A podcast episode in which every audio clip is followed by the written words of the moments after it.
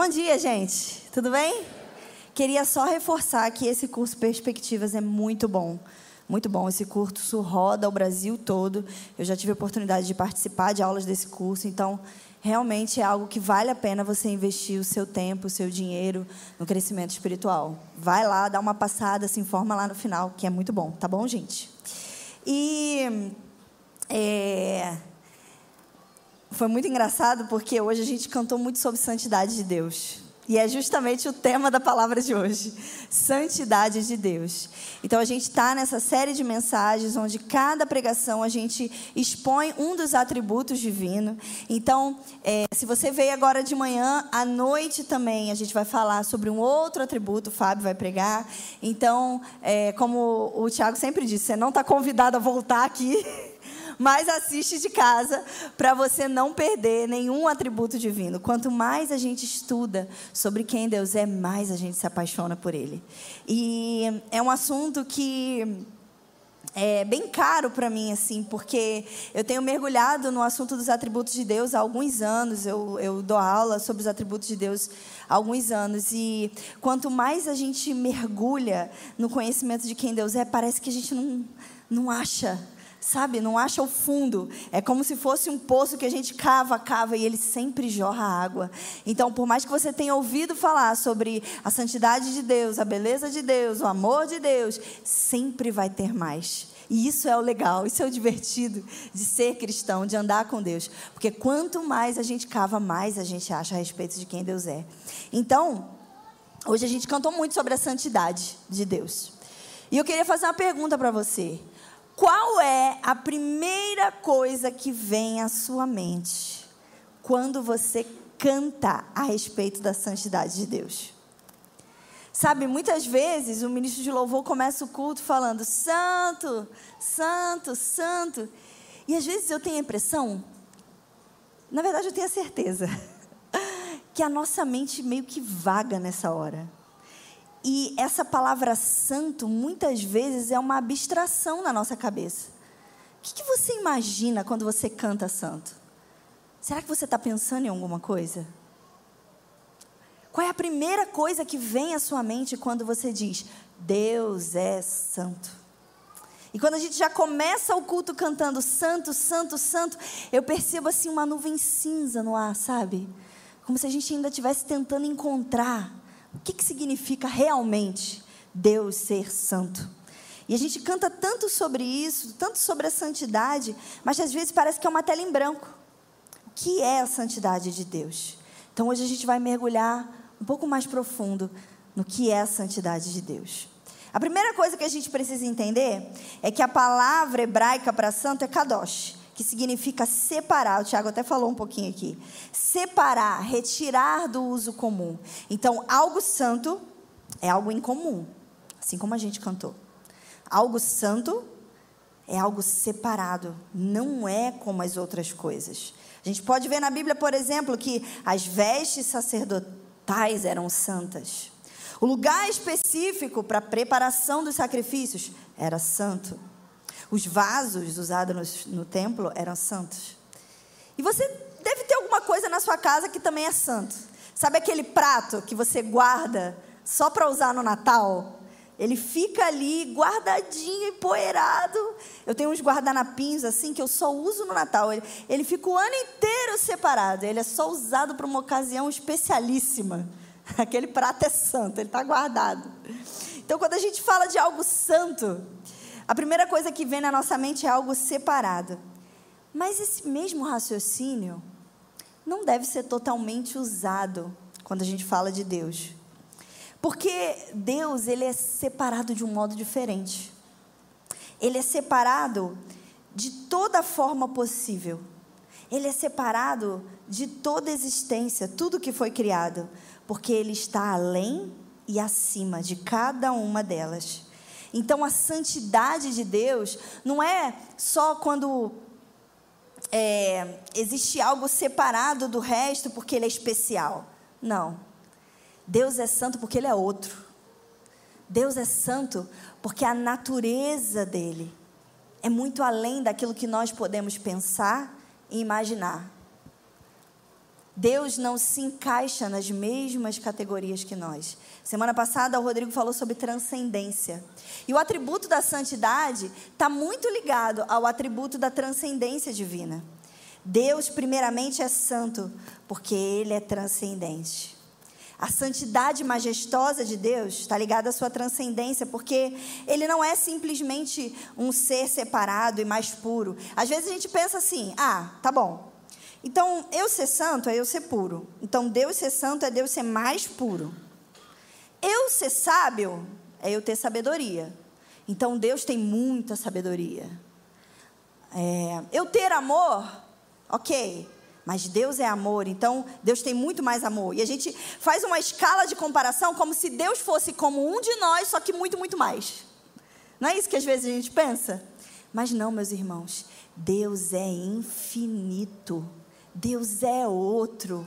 O amor que Ele tem, a pureza que Ele tem é infinita, Ele é a fonte. Deus é infinitamente diferente. Deus não é uma mera versão superior e aperfeiçoada dos seres humanos. Não, Deus é outro. Deus não simplesmente sabe mais do que nós.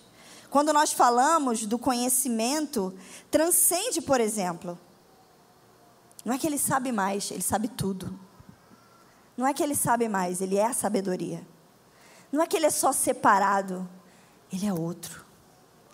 E geralmente, quando nós pensamos na santidade de Deus, nós somos logo levados a pensar em sua justiça, pureza, retidão.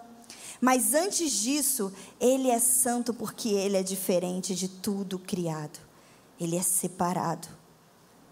A sua santidade tem a ver com a sua alteridade. Ele é outro. 1 Samuel 2, 2 diz assim: Não há ninguém santo como o Senhor. 1 Timóteo 6,16, eu amo esse versículo. Diz assim: Ele habita na luz inacessível. E eu ficava pensando, gente, que, que é uma luz inacessível? A gente sai daqui desse ambiente escuro e quando acaba o culto a gente vai lá para o estacionamento. Não sei vocês, mas meu olho dói. Nossa, estava tão claro aqui fora. E se a gente tenta olhar para o sol, a gente quase não consegue, mas ainda é uma luz acessível. Mas a palavra diz que Deus habita na luz inacessível. É um nível de pureza é um nível de claridade, é um nível de santidade que nenhum homem ou mulher é capaz de ver ou compreender. Deus é puro. Nele não existe mistura, nele não existe mancha. Sabe aquele símbolo do capeta? Aquele yin yang, que tem a parte preta com uma bolinha branca e uma parte branca com uma bolinha preta. E eles dizem: todo mal tem um pouco de bem, todo bem tem um pouco de mal. Deus não é assim. Deus é totalmente puro. Deus é perfeito. Nele não existe mistura ou sombra de variação. E eu queria que você abrisse comigo em Êxodo 3, onde a gente vai perceber um pouco dessa santidade majestosa de Deus. E esse tipo de santidade transcendente só Ele pode ter. Êxodo 3, capítulo 1 ao 6.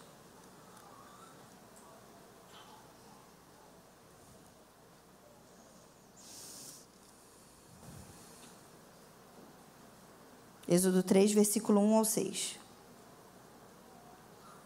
Diz assim: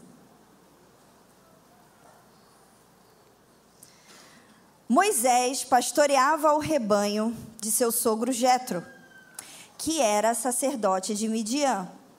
Um dia levou o rebanho para o outro lado do deserto e chegou a Horebe, um monte de Deus. Ali, o anjo do Senhor apareceu numa chama de fogo que saía do meio de uma sarça. Moisés viu que, embora a sarça estivesse em chamas, não era consumida pelo fogo. Que impressionante, pensou. Porque a sarça não se queima eu vou ver isso de perto. O Senhor viu que ele se aproximava para observar, e então, do meio da sarça, Deus o chamou: Moisés, Moisés, eis-me aqui, respondeu ele. Então disse Deus: Não se aproxime, tire as sandálias dos pés, pois o lugar onde você está é terra santa. Disse ainda: Eu sou o Deus do seu pai, o Deus de Abraão, o Deus de Isaque, o Deus de Jacó. Então Moisés cobriu o rosto porque teve medo de olhar para Deus. Gente, o que está acontecendo aqui é que Moisés ele tem um encontro com o Deus que é santo. A Bíblia diz que ele é fogo consumidor. Então Moisés está diante daquele arbusto, daquela sarça, e ele acha uma coisa interessante porque a sarça pega fogo, mas não se consome. E esse fato leva a gente a pensar a respeito dessa santidade de Deus, dessa transcendência de Deus, porque Deus não depende de nada e nem de ninguém. Então, a gente sabe que a gente já estudou na escola que para haver uma combustão tem que ter vários elementos, tem que ter o ar, o fogo ele tem que consumir algum material, algum combustível. O fogo ele não se dá sozinho. Então a gente coloca uma lenha, o fogo queima aquela lenha. A gente coloca, sei lá, uma palha, o fogo queima aquela palha.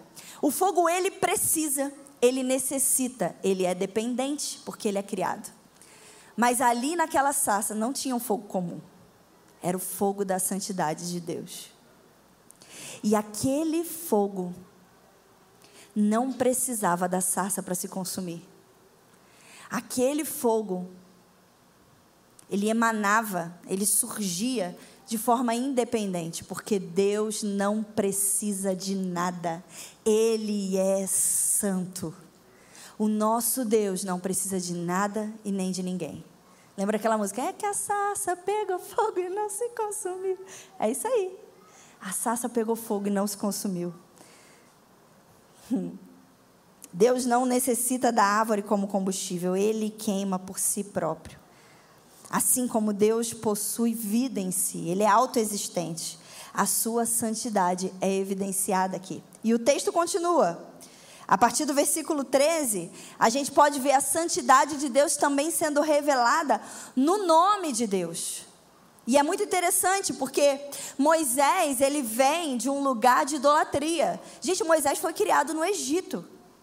O Egito é um lugar extremamente idólatra, onde tinha deuses para tudo: deuses para chuva, deuses para colheita, deuses para isso, deuses para aquilo. Então, ele cresceu numa cultura, e os hebreus que estavam com ele também cresceram numa cultura onde havia vários deuses. Então, quando Deus se apresenta a Moisés, Deus evidencia a sua santidade para dizer: Eu não sou como os outros deuses. O Deus da colheita precisa de um sacrifício para poder chover. Eu não preciso nem dessa sarça para pegar fogo. Eu sou Deus. Eu sou o Senhor. Então, quando Moisés vê aquela cena, não é só uma coisa curiosa. É o Deus que criou os céus e a terra e não precisa de nada e nem de ninguém se apresentando para um homem como nós e dizendo: Eu sou o Senhor. Eu sou o Senhor. Santo é o meu nome.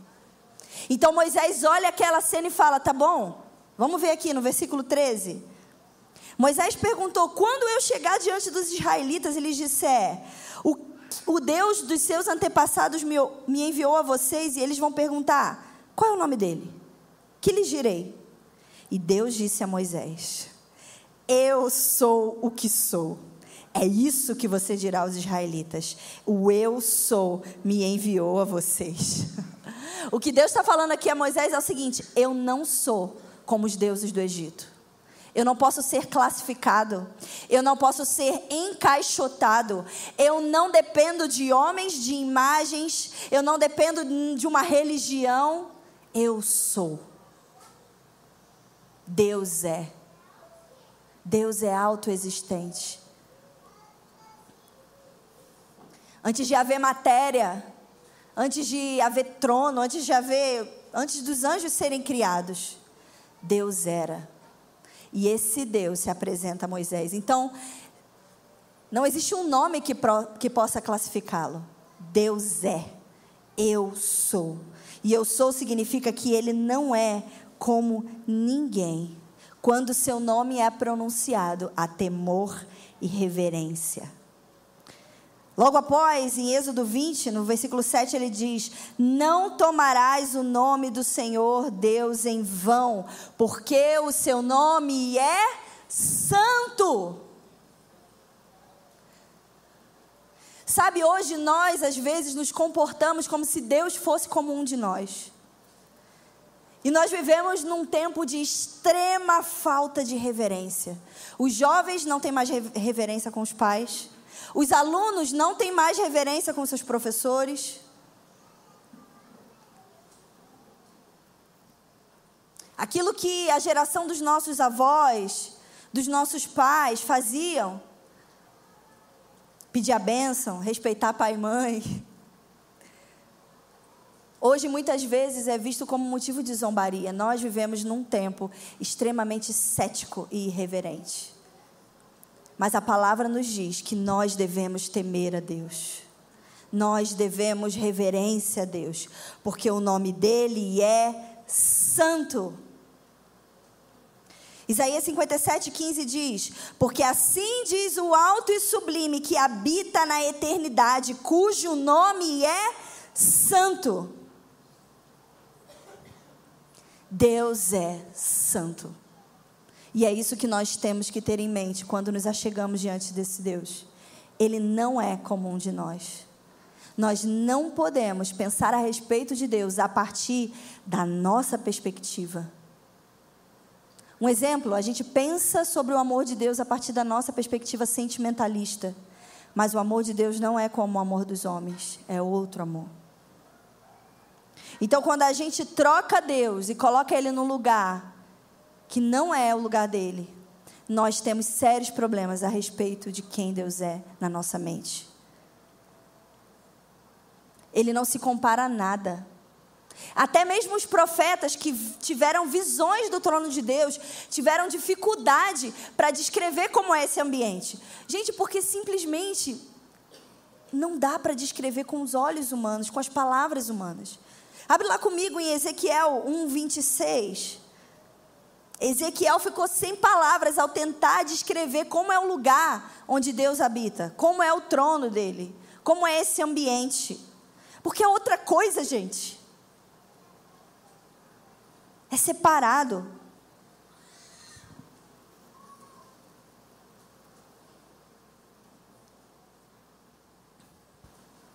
Ezequiel 1, 26.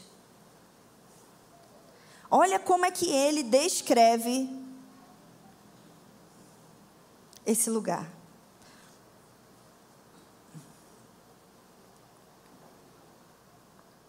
Acima da abóboda, sobre suas cabeças havia o que parecia um trono de safira. O que parecia. Percebe quantas vezes ele vai falar? Parece. E bem no alto, sobre o trono, havia uma figura que parecia um homem. A parte de cima do que parecia ser a cintura dele, vi que parecia metal brilhante, como que cheia de fogo, e que a parte de baixo parecia fogo, e uma luz brilhante o cercava, tal como a aparência do arco-íris nas nuvens de um dia chuvoso. Assim era o resplendor ao seu redor. Essa era a aparência da figura da glória do Senhor. Quando a vi, prostrei-me com o rosto em terra e ouvi a voz de alguém falando. Então, o profeta ali tem a visão do trono de Deus, do lugar onde Deus está, e ele não consegue descrever, então ele se aproxima do que possa parecer compreensível para as pessoas que estariam lendo e ouvindo o que ele falava. Mas a verdade, meus irmãos, é que a gente só vai saber quando chegar lá. A gente só vai saber quando chegar lá.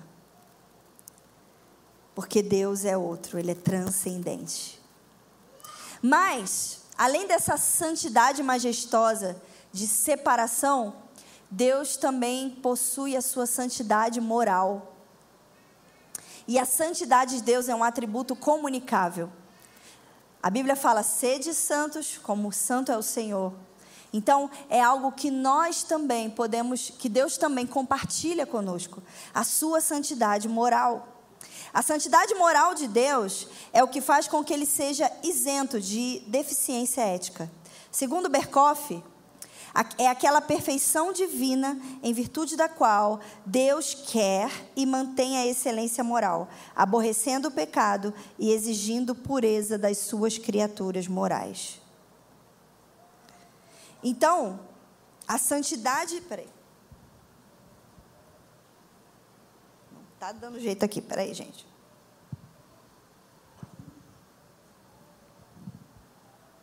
É, não foi.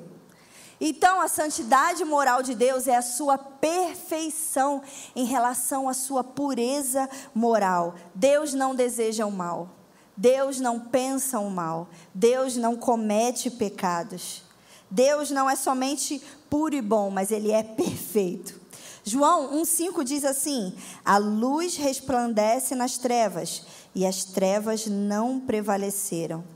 Nada pode resistir à luz e à pureza da santidade do Deus único. Gente, foi apenas um pecado que Adão cometeu. Bastou apenas um pecado para que toda a criação saísse fora da ordem de pureza desse Deus. Foi apenas um pecado suficiente para cortar a relação de comunhão que Deus tinha com o homem no jardim.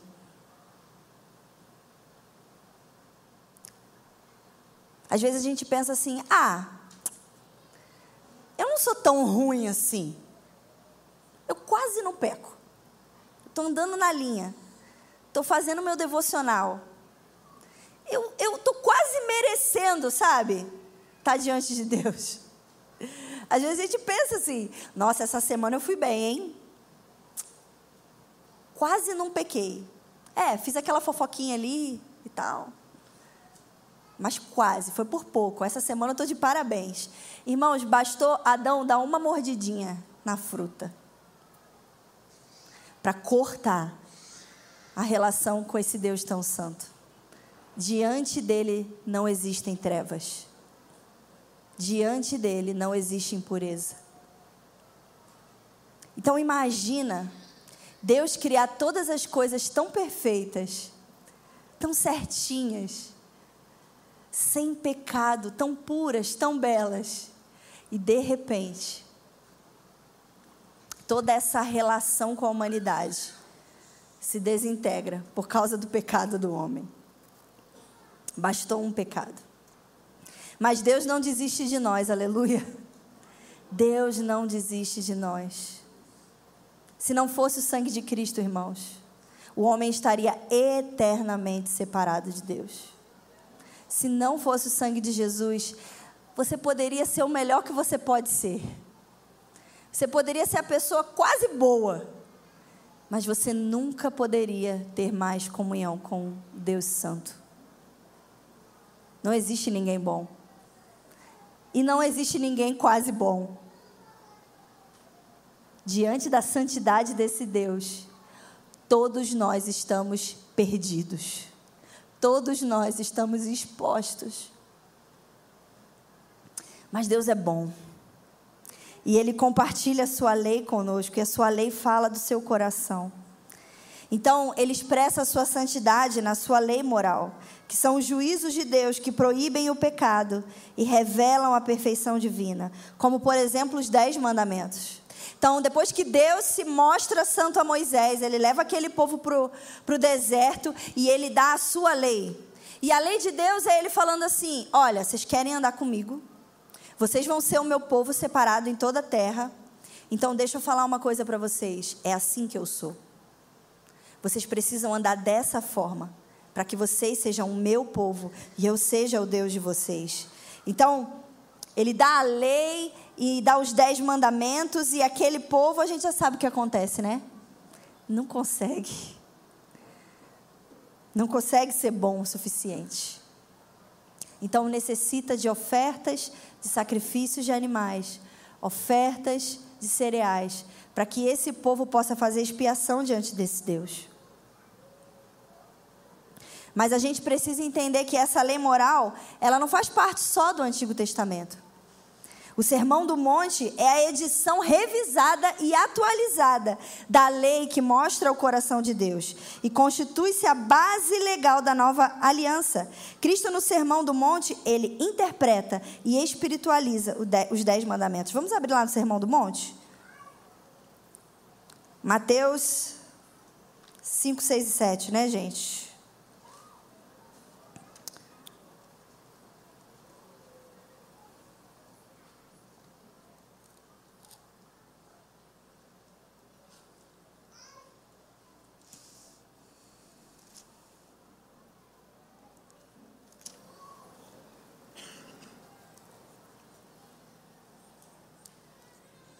Então a gente tem, por exemplo, no Sermão do Monte, versículos onde Jesus diz assim, capítulo 5, versículo 27. Vocês ouviram o que foi dito: não adulterarás. Mas eu lhes digo: qualquer que olhar para uma mulher e desejá-la, já cometeu adultério em seu coração. Ah, o negócio aqui ficou mais pesado. Moisés disse: Não adulterarás. Mas na nova aliança, Jesus diz: se você apenas olhar, você já cometeu adultério no seu coração. Jesus está falando assim: você não consegue se santificar sem mim. Você não consegue cumprir, chegar perto da pureza desse Deus, da santidade desse Deus, sem esse Deus. Nós não temos força em nós para amar esse Deus de todo o nosso coração e cumprir a sua lei e cumprir os requisitos da sua santidade sem Ele.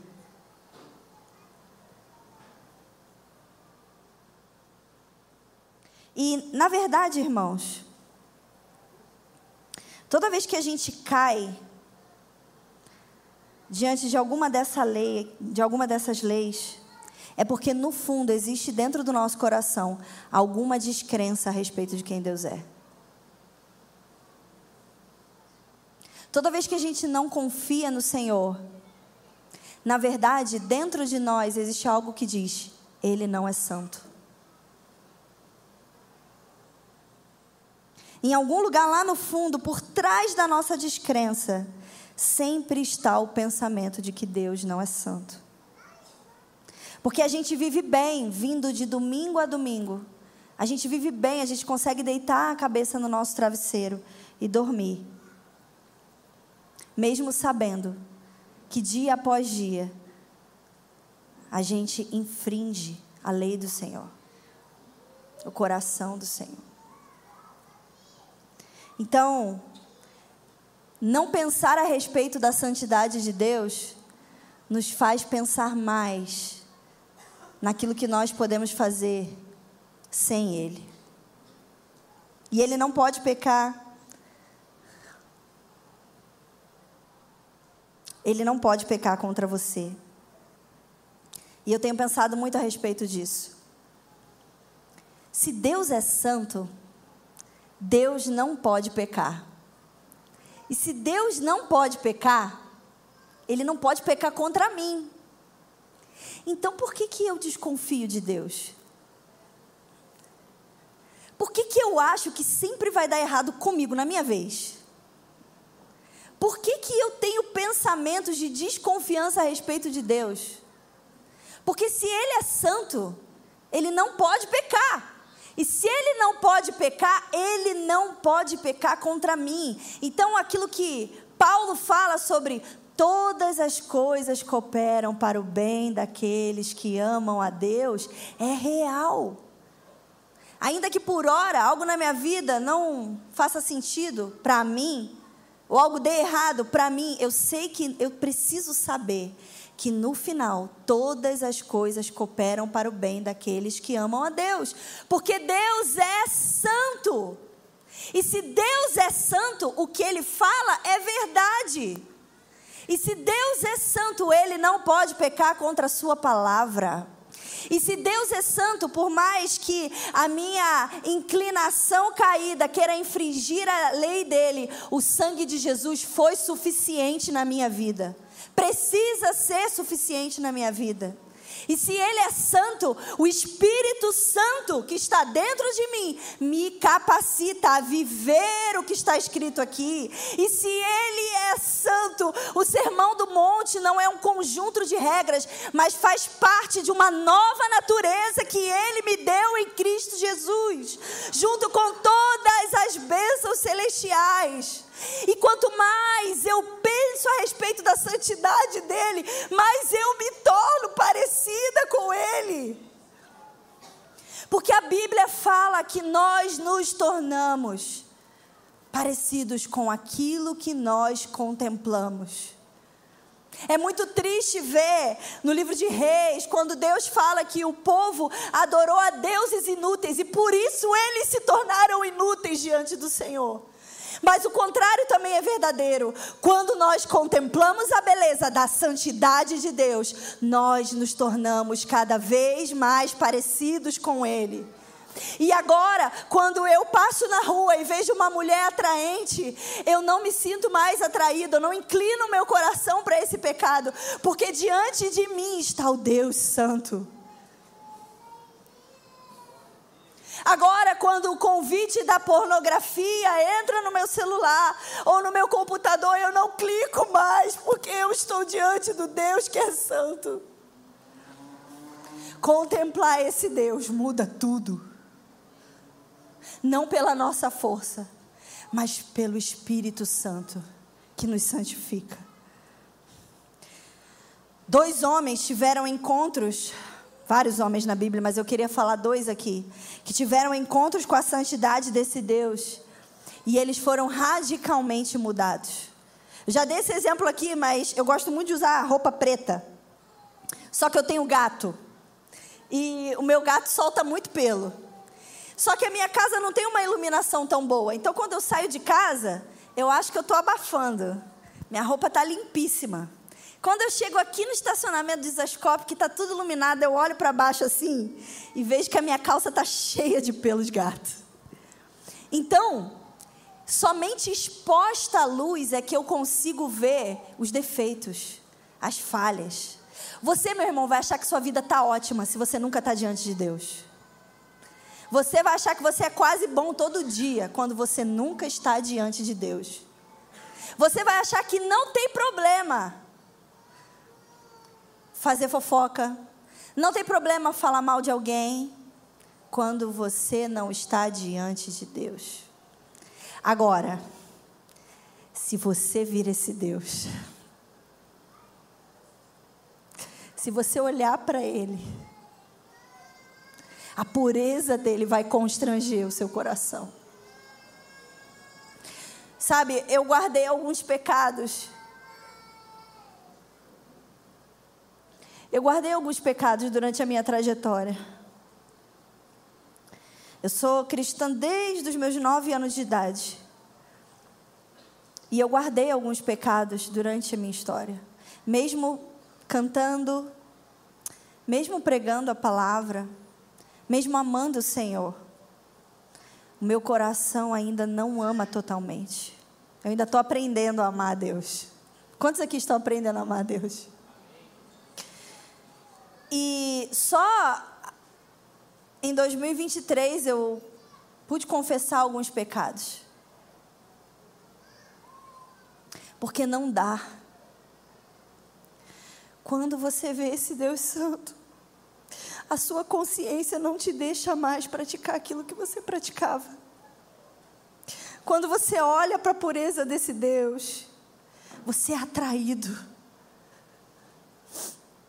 e você começa a ver a sujeira do seu coração. Você começa a ver, começa a abrir a porta daqueles quartos escuros, sabe? Que você não deixa ninguém entrar.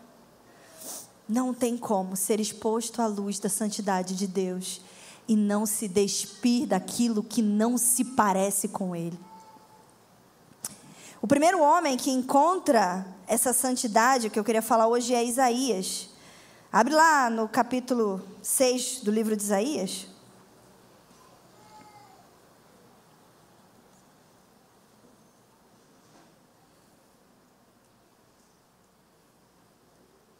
Isaías tem um encontro com a santidade majestosa de Deus.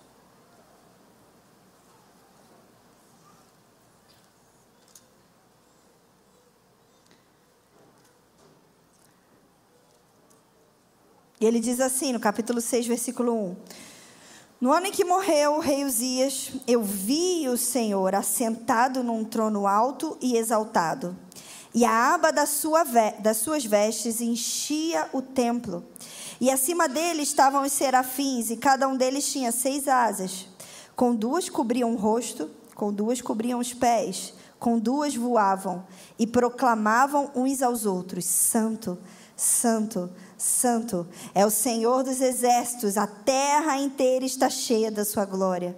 Ao som das suas vozes, os batentes das portas tremeram e o templo ficou cheio de fumaça. Então eu gritei: Ai de mim!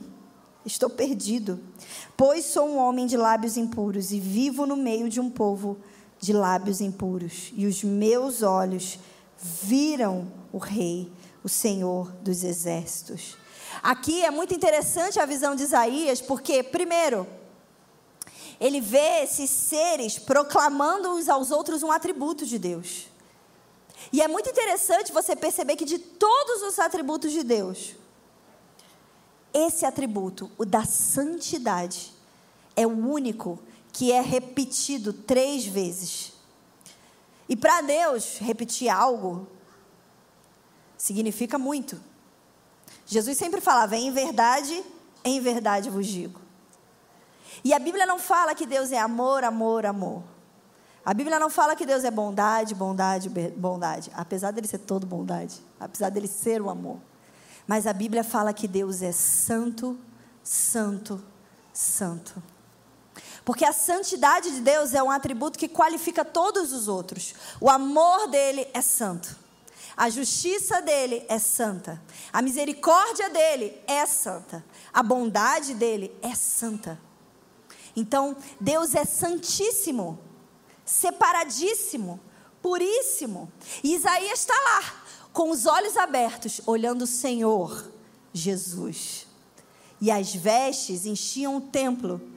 Porque depois, na nova aliança, Lá em, lá em João 12,41, ele diz isso: que Isaías viu a glória de Cristo e falou dele.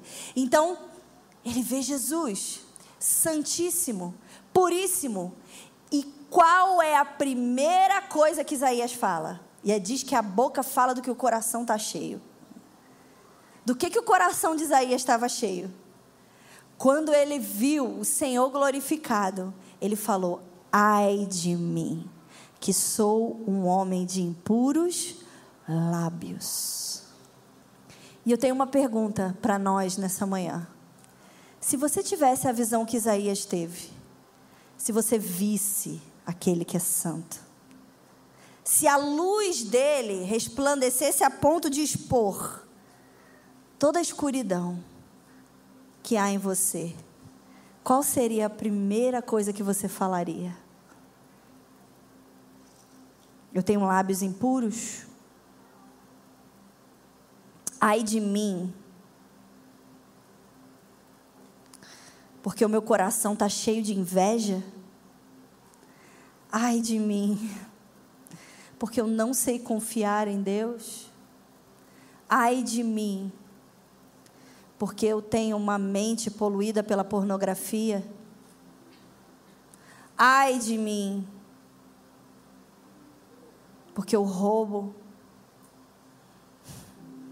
Ai de mim, porque eu sou avarento. Talvez mais de uma coisa, né?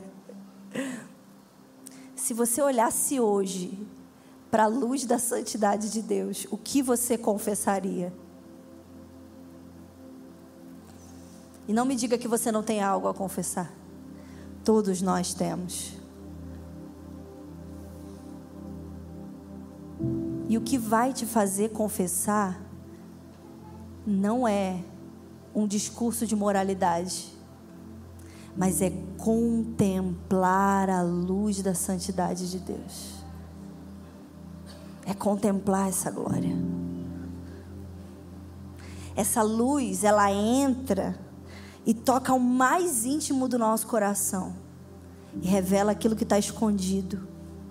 E de repente você está numa roda de conversa e você não consegue, depois que você faz um comentário a respeito de alguém, na mesma hora o Espírito Santo, eu não deveria ter falado isso. E aí, sabe o que falta pra gente? Verbalizar. Meu irmão, sabe aquele dia que eu estava conversando com você? Eu falei isso, isso, isso de Fulano. Eu não devia ter falado aquilo. Sabe o que, que a pessoa vai pensar de você? Ela não vai pensar, nossa, como ele é ruim, como ele é fofoqueiro. Não, ele vai pensar, nossa, o Senhor tem quebrantado o coração desse irmão. Eu preciso aprender com ele. Um outro homem que teve um encontro com a santidade de Jesus foi Pedro. Abre lá em Lucas 5.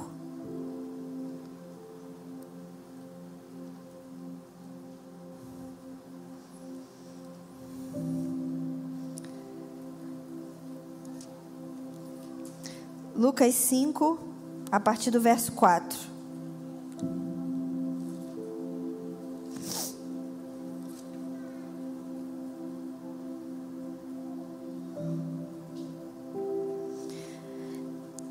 Tendo acabado de falar, disse a Simão: Vá para onde as águas são mais fundas, e a todos lancem as redes para a pesca. E Simão respondeu: Mestre, Esforçamos-nos a noite inteira e não pegamos nada. Mas porque és tu que estás dizendo isso, eu vou lançar a rede. E quando fizeram, pegaram tal quantidade de peixe que as redes começaram a rasgar-se. Então fizeram sinais a seus companheiros no outro barco, para que eles viessem ajudá-lo. E eles vieram e encheram ambos os barcos a ponto de quase começarem a afundar. E quando Simão, Pedro, viu isso, ele se prostrou aos pés de Jesus e disse: Afasta-te de mim, Senhor, porque sou um homem pecador. Agora nós não temos aqui um profeta tendo uma visão de Cristo glorioso. Agora nós temos aqui um pescador vendo o santo como um homem. Vendo aquele que Isaías viu glorificado agora como um simples homem judeu. E Pedro, quando vê aquilo que ele pode fazer, reconhece sua santidade. E ele tem a mesma reação de Isaías: Ai de mim, se afaste de mim, eu sou pecador, eu não sou digno de andar com você. Você é santo. Se afasta de mim, porque Sabe? Sabe de uma coisa? Eu não sou digno de andar com você. Mas se você continuar a leitura, você vai ver que Jesus diz: Eu vou fazer de você pescadores de homens. Então, Deus ama se relacionar com pessoas comuns, como Pedro, como eu, como você, como Isaías, e transformá-las à medida que elas contemplam. Agora aqui não era mais o Jesus glorificado. Não, era um homem.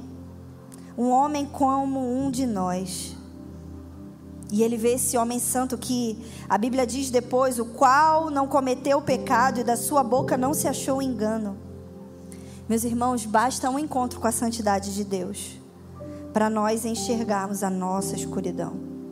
E se nós não temos visto, é porque nós não estamos contemplando, nós não estamos vendo.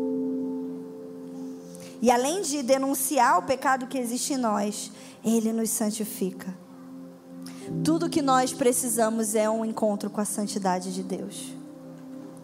Para terminar, eu queria que você abrisse na oração que Jesus nos ensinou, lá em Mateus 6.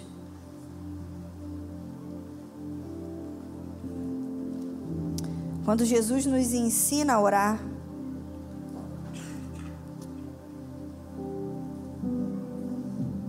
logo no início dessa oração, Mateus 6, versículo 9, ele diz: Vocês orem assim, Pai nosso que estás no céu, santificado seja o teu nome. E eu confesso que sempre fiquei me perguntando: como assim santificado seja o teu nome? O nome de Deus já não é santo? Como que eu vou orar para Deus ser mais santo, mas Deus não pode ser aperfeiçoado? Então por que, que eu tenho que orar? Santificado seja o teu nome. As... Santificado seja o teu nome. Venha o teu reino, seja feita a tua vontade, assim na terra como é no céu. E eu ficava pensando a respeito disso. Sabe de uma coisa? O nome de Deus é santo. E nos céus, todos têm a consciência da santidade de Deus. Os anjos clamam uns aos outros, Ele é santo. Mas na terra, nós não sabemos disso. Na terra, o nosso dever é santificar o nome de Deus, fazer o nome dele conhecido. Nos céus todos têm a consciência da santidade de Deus, mas na terra é nosso dever orar: santificado seja o teu nome. É muito interessante aquele texto de Êxodo. Não sei se vocês vão lembrar, lá em, lá em Números 20, quando Moisés ele bate na rocha com raiva do povo. Vocês lembram dessa, dessa passagem? E Moisés se irritou contra o povo, bateu na rocha e a água saiu. Mas Moisés e Arão não puderam entrar na terra. A Bíblia vai falar que eles não entraram na terra prometida, porque erraram, porque bateram na rocha.